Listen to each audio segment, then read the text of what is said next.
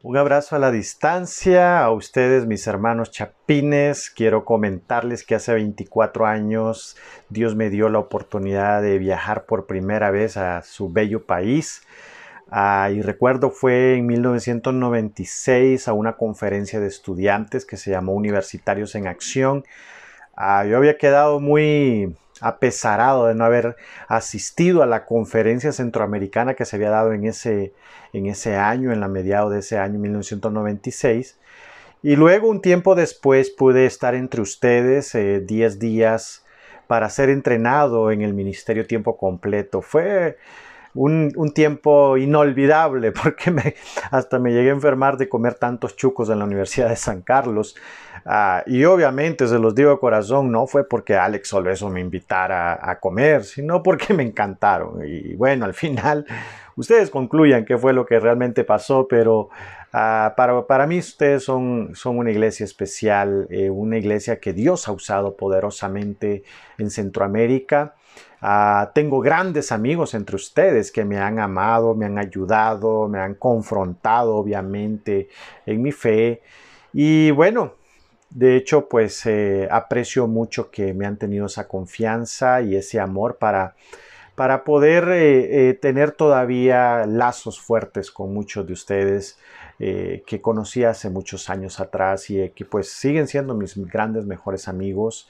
Ah, ustedes son una iglesia muy especial, están en mis oraciones y quiero decirles también que deseo de todo corazón que en este tiempo que estamos pasando uh, ustedes puedan estar fuertes espiritualmente, que creo que eso es lo más importante, y también que pues puedan mantenerse muy cuidadosos con todo lo que está sucediendo en este tiempo. Pido que podamos pues orar para que sea Dios quien se quede al control de este tiempo y que podamos darle honra y gloria a Él, que gracias a este medio pues seguimos conectándonos entre, entre hermanos en nuestra región centroamericana. Así es que te pido que por favor podamos orar. Padre, en esta noche, Señor, estoy tan feliz, tan agradecido, Señor, por la confianza que has depositado en mí al darme la oportunidad de conectarme con esta preciosa iglesia de Centroamérica. Una iglesia que sin duda alguna ha marcado el corazón de muchos de nosotros, los centroamericanos. Una iglesia que ha puesto tu nombre en lo más alto, Señor, desde que inició y te ruego tanto, Dios, que en este tiempo usted la pueda estar cuidando, pueda estarle protegiendo de todas las amenazas que, que obviamente vienen, Señor, tanto físicas como financieras, pero sobre todo las espirituales. Te ruego tanto, Dios, que sigas bendiciendo esta preciosa iglesia, Señor, ah, que pueda seguirla usando también poderosamente, Señor, en toda la región. Y te suplico también que puedas eh, darle fortaleza y fuerza espiritual en este tiempo. Te la pongo en tus manos, Señor. Síguela moldeando, sigue haciendo de ella Señor, esa imagen perfecta a tu semejante, a tu semejanza, Señor, que, que realmente cada vez sean más semejantes a ti, Señor. Gracias por este tiempo, bendito seas por siempre. Te amamos, Señor, con todo el corazón y queremos servirte el resto de nuestras vidas. Todo lo ponemos en el nombre de Cristo Jesús en tus manos. Amén. Pues iglesia, eh, quiero iniciar esta, esta oportunidad que ustedes me han dado de poder compartir este devocional o, esta, o este sermón. Ah, comentándote de una historia que leí hace un tiempo atrás acerca de un niño que fueron con su padre este, a la tradicional pesca que hacían o el tiempo de padre e hijo que hacían a, unos de los lagos en las montañas de Canadá. Y era un día previo a, que comenzara una temporada de pesca de un pescado que se llama robalo. Eh, este, así que usaban pues obviamente carnada que atrapara otro tipo de pez porque no era todavía la temporada de la pesca del robalo. Así es que eh, su hijo, en este caso el niño, hace su primer lanzamiento usando una pequeña caña de pescar y al instante su vara se dobló por completo por el jalón del enorme pez que se había atrapado en el anzuelo. Y cuando por fin lograron subir al bote el pez, era tan grande que realmente el niño dijo, este es el pescado que yo he podido este, sacar o he podido cazar o he podido este, eh, este, lograr como una de, de, las grandes victorias que había tenido este niño uh, en su vida. Entonces estaba muy animado, estaba muy feliz y estaba muy agradecido este, con su padre que lo haya llevado a, a tener esta bonita experiencia. Pero el padre del niño eh, echa el vistazo obviamente al pez y se da cuenta que es ese pez que todavía no están en, en la disposición o con la autorización para poder este, pescar. Entonces el padre del niño le, le, echa un vistazo a su reloj y ve que son las 10 pm de la noche, justo dos horas antes del comienzo oficial de la temporada de, de la pesca de este, de este robalo, ¿no? Y, y el hijo obviamente este, está un poco ansioso esperando la, la, respuesta de su padre y su padre le dice, mira mi amor, vas a tener que nuevamente echar el, pez al agua porque pues todavía no es hora de poder este, pescar este tipo de, pez.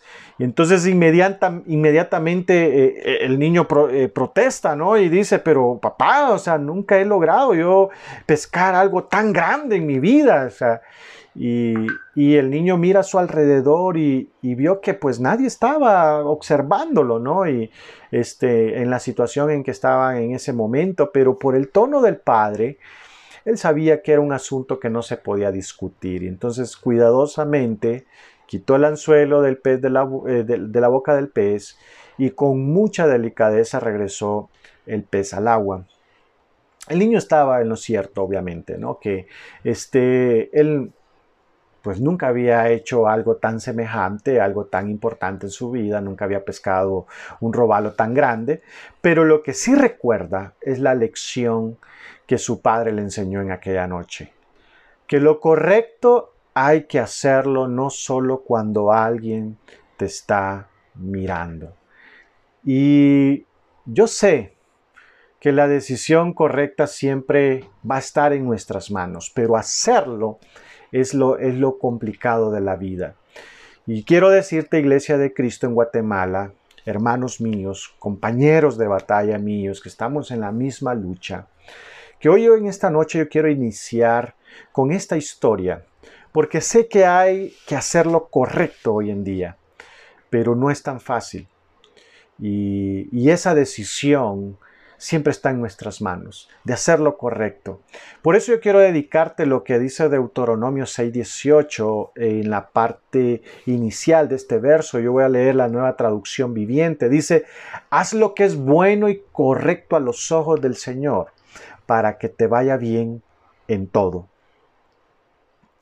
Yo no sé si tú eres de los que en algún momento pues ha, ha sentido que hacer lo correcto es bien difícil.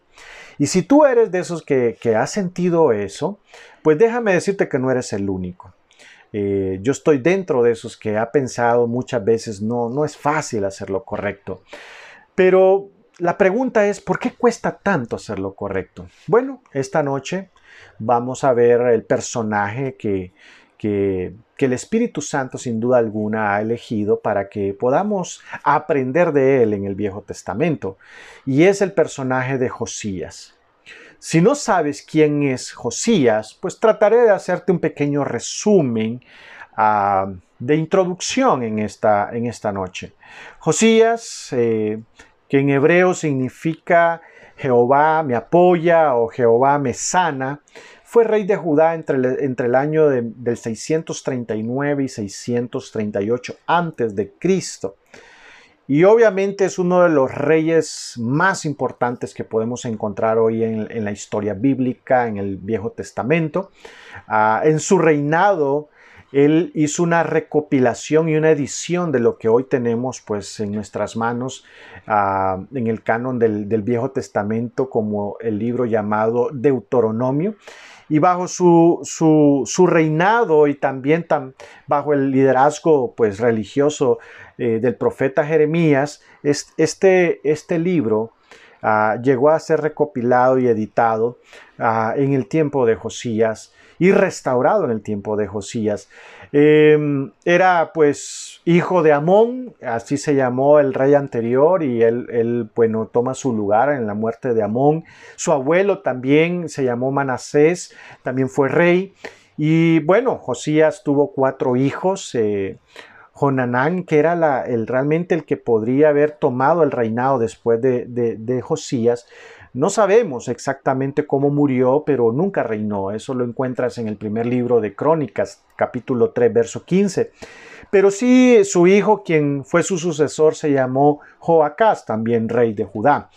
Josías subió al trono a los ocho años de edad, debido pues obviamente al, suceso que había pasado de que su papá había sido asesinado.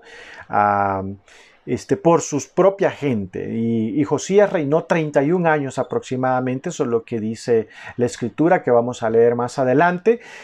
Eh, este rey eh, fomentó literalmente eh, el judaísmo con profundidad en, en, el pueblo de Israel.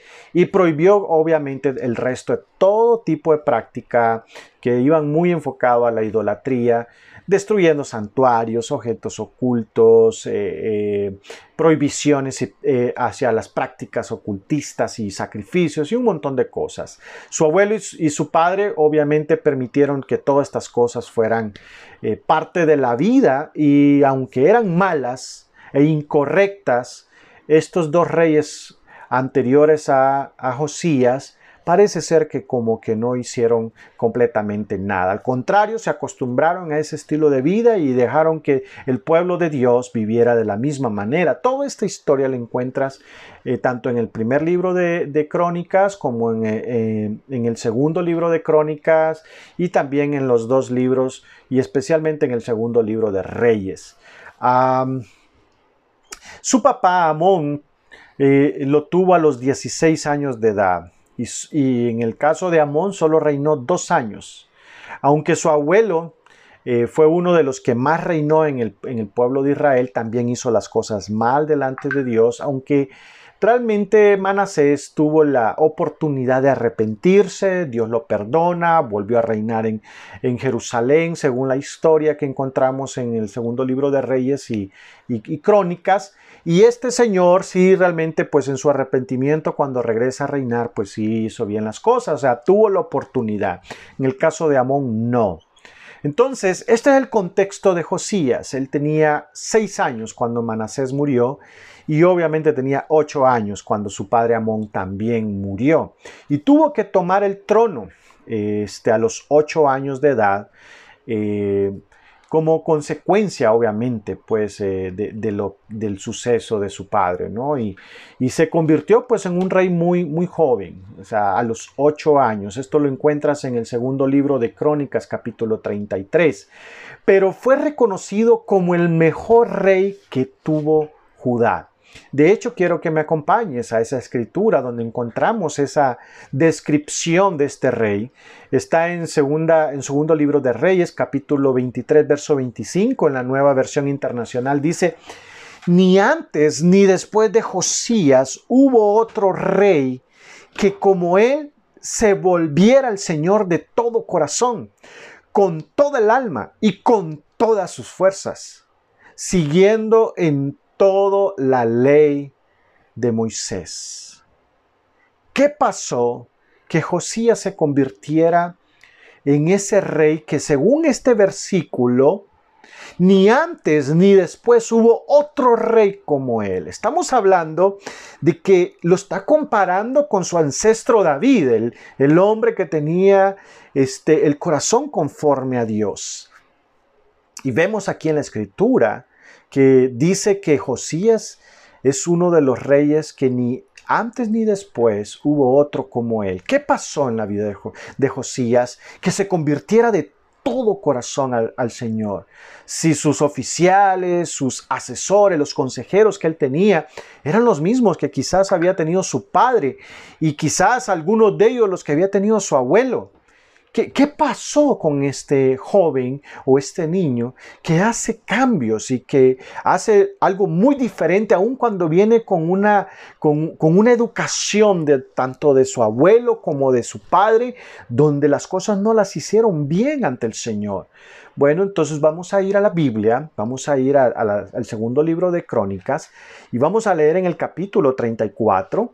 En, la nueva versión internacional, en el versículo 1, dice lo siguiente, Josías tenía ocho años cuando ascendió al trono y reinó en Jerusalén 31 años, aquí donde vemos de una manera clara cuánto tiempo reinó Josías y también cuántos años tenía cuando obviamente ascendió al trono. En el verso 2 dice, Josías hizo lo que agrada al Señor. Mira qué interesante.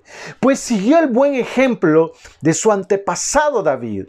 No se desvió de él en el más mínimo detalle.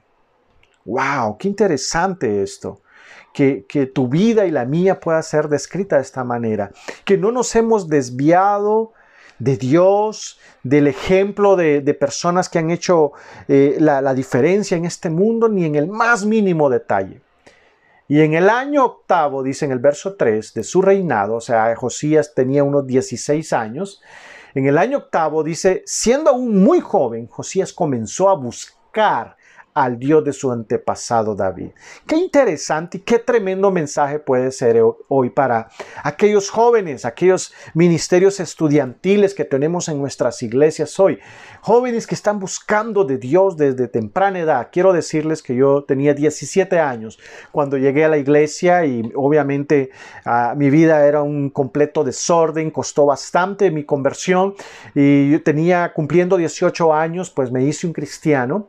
Y dice la Biblia que Josías tenía 16 años y me impresiona muchísimo, porque yo estoy seguro que es una decisión, no es cuestión de, edad, si usted tiene eh, una edad un poco más adulta o usted está muy pequeño según la sociedad, uno puede buscar de Dios de una manera profunda. Y dice la parte B del versículo 3 que estamos leyendo del segundo libro de Crónicas 34, en el año duodécimo, o sea, estamos hablando 12 años después, 20 años de edad tenía este joven rey, empezó a purificar a Judá y a Jerusalén, quitando los santuarios paganos, las imágenes de la diosa Cera, los ídolos y las imágenes de metal fundido. Verso 4 dice, y en su presencia fueron destruidos los altares de los Baales y los altares sobre los que quemaba incienso. También fueron despedazados las imágenes para el culto de acera.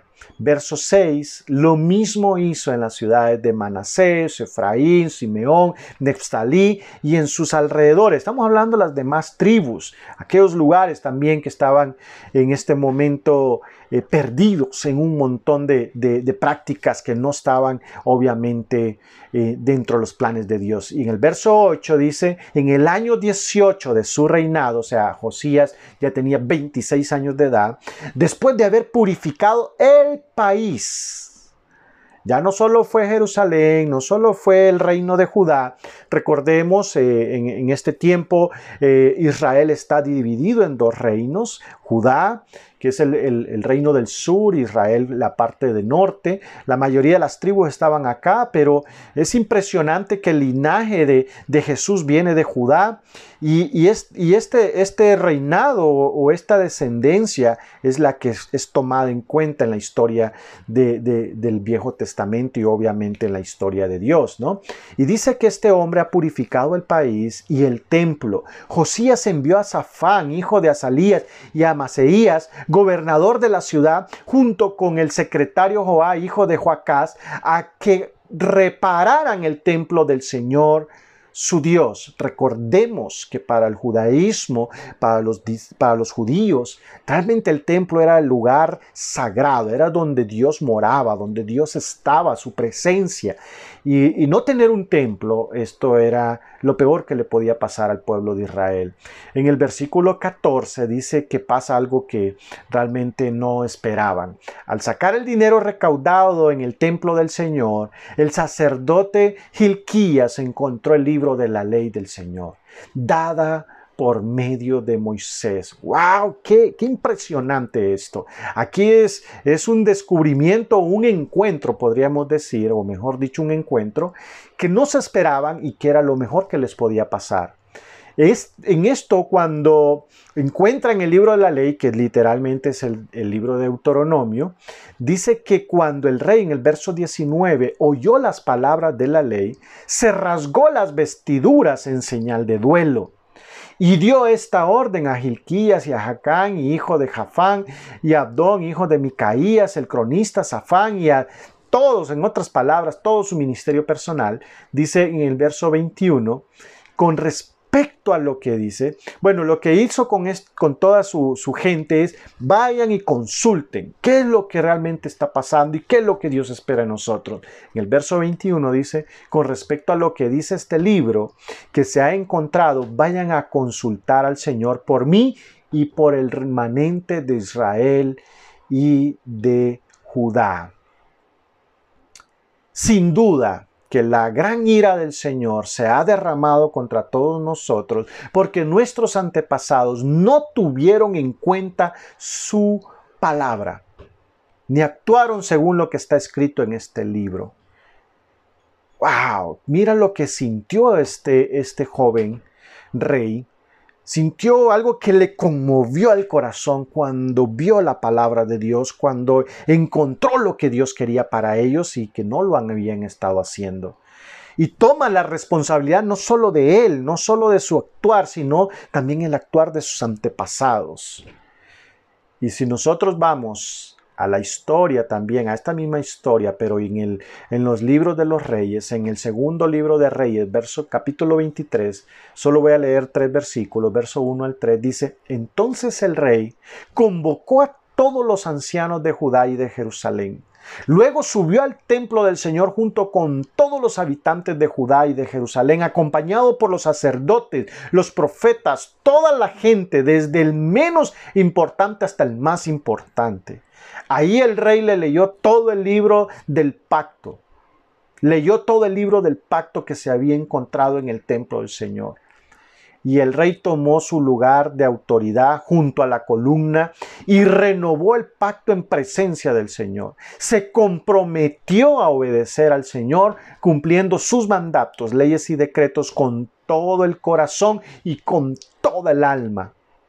De esa manera confirmó todas las condiciones del pacto que estaban escritas en el rollo y toda la gente se comprometió con el pacto. Eso dice la nueva traducción viviente.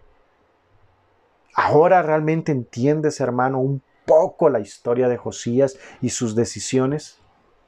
Su encuentro o ese encuentro de la ley, ese encuentro de, de la palabra de Dios, hizo que este hombre tomara decisiones radicales, decisiones drásticas, no solo en su vida, sino en todo su reino.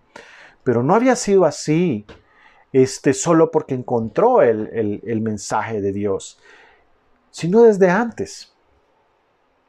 Y ahora puedes ver de dónde vino su arrepentimiento y sus acciones de hacer lo correcto, aun cuando quizás pues no era necesario porque la, tradición, cómo, cómo, había sido educado de los reyes eh, este, que estuvieron antes de él, incluyendo su papá, incluyendo su abuelo, no habían hecho completamente nada. Él no estaba obligado a tomar este tipo de acciones.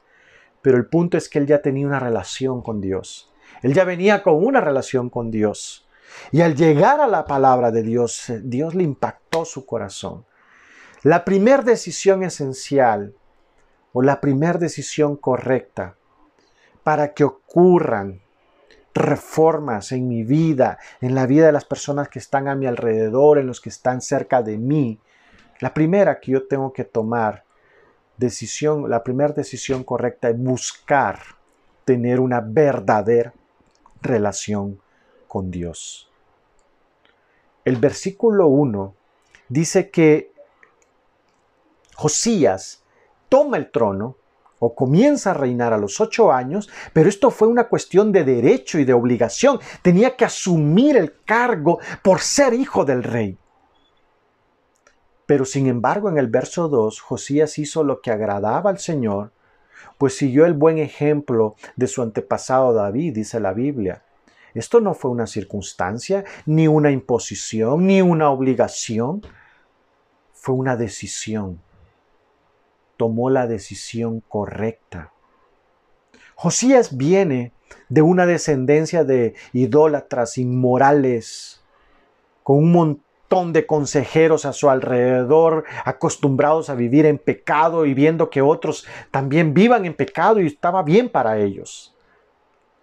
Pero este joven toma la decisión correcta. Esto me enseña a mí, esto nos debe enseñar a todos hoy, cristianos, hoy que somos cristianos, que somos discípulos de nuestro gran Maestro y Señor Jesucristo, a poder entender que yo tengo en mis manos la decisión correcta. Yo tengo en mis manos la oportunidad de hacer lo que es correcto. Aun cuando quizás vengo de descendencia de personas que no han hecho lo correcto aun cuando mi padre quizás fue el peor ejemplo a seguir, yo tengo la decisión de hacer lo correcto. En mis manos está. Josías inició joven en su búsqueda de Dios. Según el verso 3 de lo que hemos leído, dice que eh, tenía unos 16 años en el octavo año de su reinado, comenzó a buscar a Dios de su antepasado David, así lo dice la Biblia. O sea, este, este muchacho tomó la decisión correcta porque estaba en sus manos. Yo estoy seguro que hoy aquí en esta transmisión hay varios jóvenes, quizá no necesariamente de 16, posiblemente sí. Tú tienes en tus manos la oportunidad de hacer lo correcto. Y a mí me impresiona mucho porque Dios siempre ha usado la juventud. Dios siempre ha usado a aquellos que desde joven buscan hacer su voluntad. Y aquí, lo estoy viendo en Josías. Lo he podido ver en mi vida, lo he podido ver en muchos amigos míos que ahora son sus hermanos en la fe ahí en la iglesia en Guatemala. Cómo Dios los ha usado desde jóvenes. A los 20 años este joven rey en su duodécimo eh, año de reinado empezó a purificar. O sea, fue un proceso. Su vida fue un proceso. Y estoy seguro para todos los, nuestros hijos, para todos aquellos que son jóvenes, están escuchando esta transmisión, su vida como cristiano, como discípulo, es un proceso donde usted tiene que empezar hoy a buscar de Dios y paso a paso usted va a ir haciendo cambios, va a ir haciendo transformaciones en su vida. Judá y Jerusalén no fueron purificados de la noche a la mañana, fue un proceso, pero fue un proceso porque alguien tiempo atrás tomó una decisión correcta.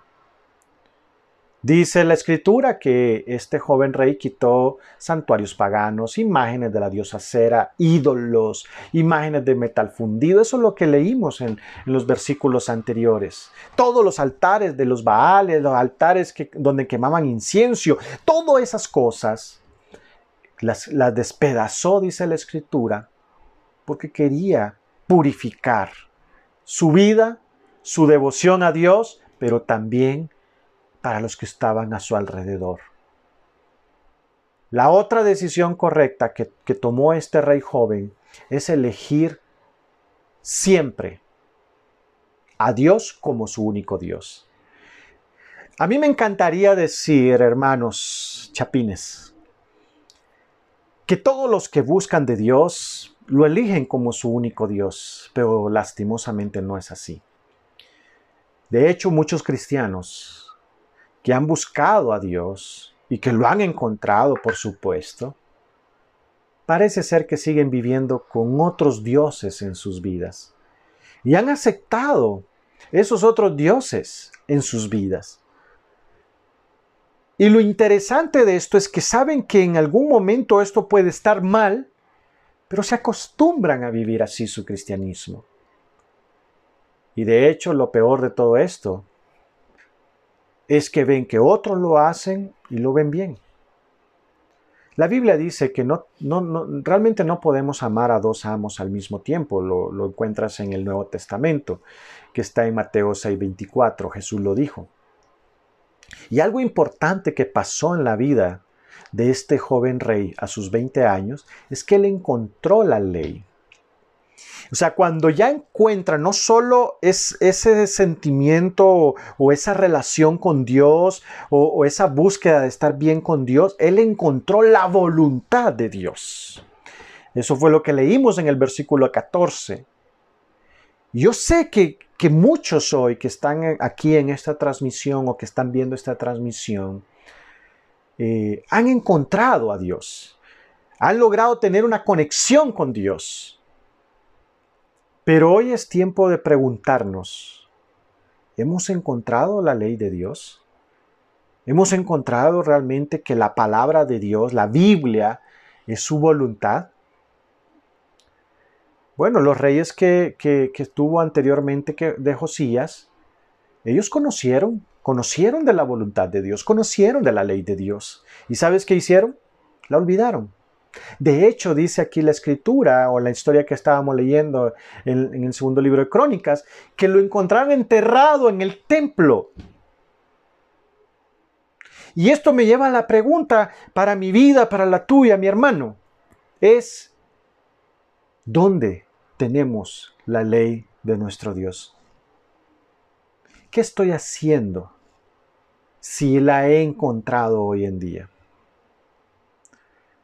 Yo estoy seguro que pues muchos de ustedes, incluyéndome a mí, Quizás mi ídolo no es acera o quizás uno de los Baales, porque algunos de nosotros ni, quizás ni sabemos de qué estoy hablando, o sea, de, qué era acera, qué era los Baales. Aquí quizás solo, eh, pues muy pocos de los viejos en la fe o muchos que les encanta leer las escrituras, lo saben bien, o nuestro maestro ahí, Pablo Valcárcel, nos puede dar toda una cátedra acerca de acera y de los Baales, pero el punto es que hoy sí existen algunos ídolos eh, contemporáneos a nuestro estilo de vida, contemporáneos aquí en, alrededor de nuestra vida como cristianos.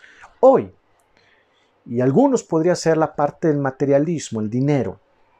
Puede ser el ídolo que quizás muchos están buscando hoy y el que les quizás les trae más seguridad, como más, como más deleite, ¿no?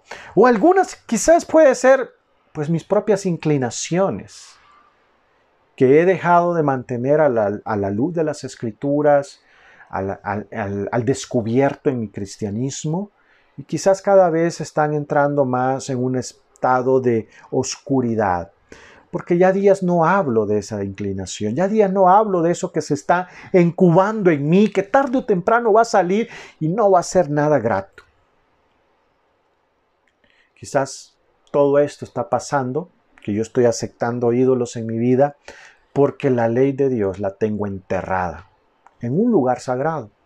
Quizás en mi cuarto, quizás en mi mochila, quizás en mi escritorio, pero está enterrada. Hermanos, sé que los mensajes que usted ha estado recibiendo actualmente han sido mensajes pues de esperanza, de ánimo, confianza. Eh, obviamente pues por lo que estamos viviendo, usted ha recibido pues sermones que le han dado pues ese ánimo y ese gozo.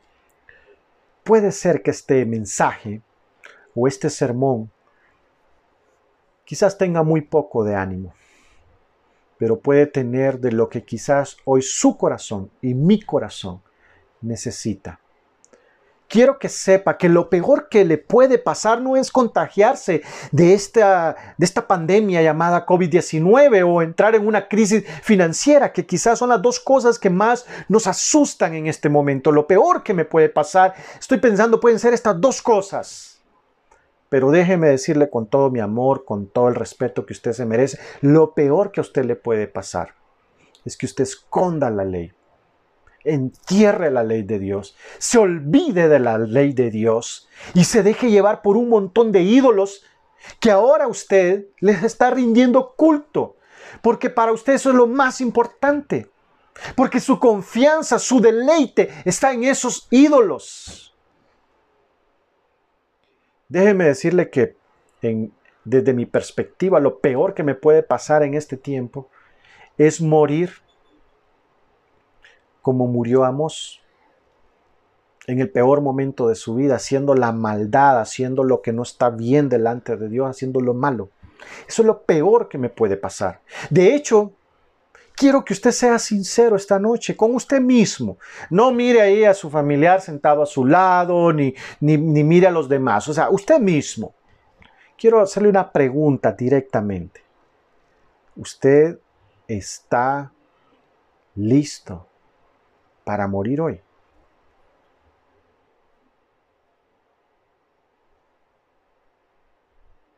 Esta es una pregunta que yo me he estado haciendo en este tiempo. ¿Cuál es el propósito de, este, de este COVID-19 en el mundo? ¿Cuál es el propósito de, de esta pandemia y de esta crisis financiera que ya estamos en ella o que podemos llegar a caer en ella o podemos llegar a estar en ella? ¿Cuál es el propósito desde el punto de vista espiritual? Muchos de nosotros quizás no estamos listos para morir hoy. Porque quizás necesitamos hacer algunas reformaciones, transformaciones en nuestras vidas como cristianos. La tercera decisión correcta que este rey tomó es que fue a consultar a Dios y fue a su palabra. Cuando leímos el verso 19 dice que el rey oyó las palabras de la ley, se rasgó la vestidura en señal de duelo, pero inmediatamente con respecto a lo que decía el libro dice que, se, que lo habían encontrado, fue a que consultaran al Señor por mí y por el remanente de Israel y de Judá. Entonces lo primero que este hombre hizo fue arrepentirse, sentir aquí una conmoción en su corazón, en lo más profundo. Y el verso 21 me dice que fue y buscó ayuda. Vayan, pidan consejo, díganme qué debo de hacer, consulten. Y yo creo que estas dos cosas son las que hoy usted y yo tenemos que hacer. Primero, arrepentirnos. Arrepentirnos si, si hemos tenido la ley de Dios ahí guardada, enterrada. Hemos pasado tanto tiempo en casa que muy pocas veces quizás, o lo hemos hecho por obligación. O sea, a mí me encanta la historia de Josías. ¿Saben por qué? Porque su reinado sí fue obligación, pero buscar de Dios no fue obligación. Él quería buscar de Dios, quería vivir de acuerdo a cómo vivió su ancestro David, ya que su papá, su abuelo no lo habían hecho del todo bien. Y en el verso 21 me enseña Josías de poder buscar ayuda, consejo, por mi vida espiritual, pero también por los que dependen de mí. ¿Qué está haciendo usted hoy? Si usted es sincero con usted mismo hoy y se está dando cuenta que tiene que hacer algunas transformaciones, restauraciones, algunas reformas en su cristianismo, ¿qué está haciendo? La cuarta decisión correcta que tomó Josías es que tomó acción. No se quedó sentado ahí impactado de que, le hayan hecho la pregunta, bueno, si usted está listo de morir hoy. O sea, no, tomó decisión la decisión correcta de entrar en acción. Cuando leímos el, segundo libro de Reyes en el capítulo 23, que yo te leí de versículo 1 y 3, yo quiero leerte nuevamente el verso 3. Dice, el rey tomó su lugar de autoridad junto a la columna y renovó el pacto en la presencia del Señor. Se comprometió a obedecer al Señor cumpliendo sus mandatos, leyes y decretos con todo el corazón y con toda su alma de manera, de esa manera, confirmó todas las condiciones del pacto que estaban escritas en el rollo y toda la gente se comprometió con el pacto. Este rey primero tomó decisiones personales, directas. Se comprometió públicamente. Miren, yo les digo algo, hermanos. Muchas veces yo he orado, yo le he dicho, Señor, perdóneme, yo no vuelvo a caer en esto, no vuelvo a hacer lo otro, pero hasta que no voy y confieso mi pecado, me comprometo con mi familia, me, pido la ayuda, me expongo, saco mis tendencias, aquello que se estaba incubando en mi corazón, lo saqué a la luz de las escrituras, a la luz de mis amigos espirituales, de mi discipulador, hasta que no hago eso, realmente las cosas no, no cambian. Y creo, hermanos, que este es un tiempo para que usted se pregunte, bueno, ¿y yo hace cuánto tiempo ha pasado que no paso mi tiempo discipulado? ¿O hace cuánto tiempo realmente mi tiempo discipulado no está enfocado en esto? En compromisos de corazón. En, en, en poder obedecer el mandato de Dios. Haga lo correcto, mi hermano. Inicie usted con su compromiso personal. Tome acción.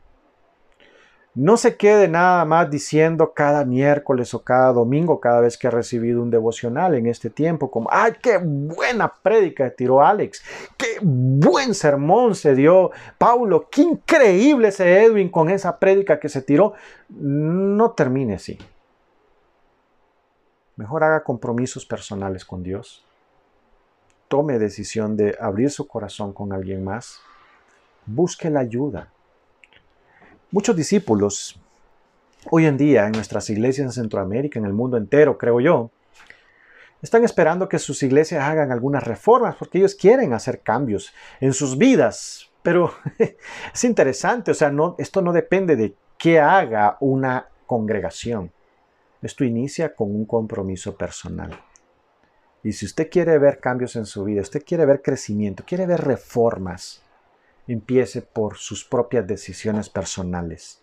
Hágalo por usted, pero también hágalo por los que dependen de usted.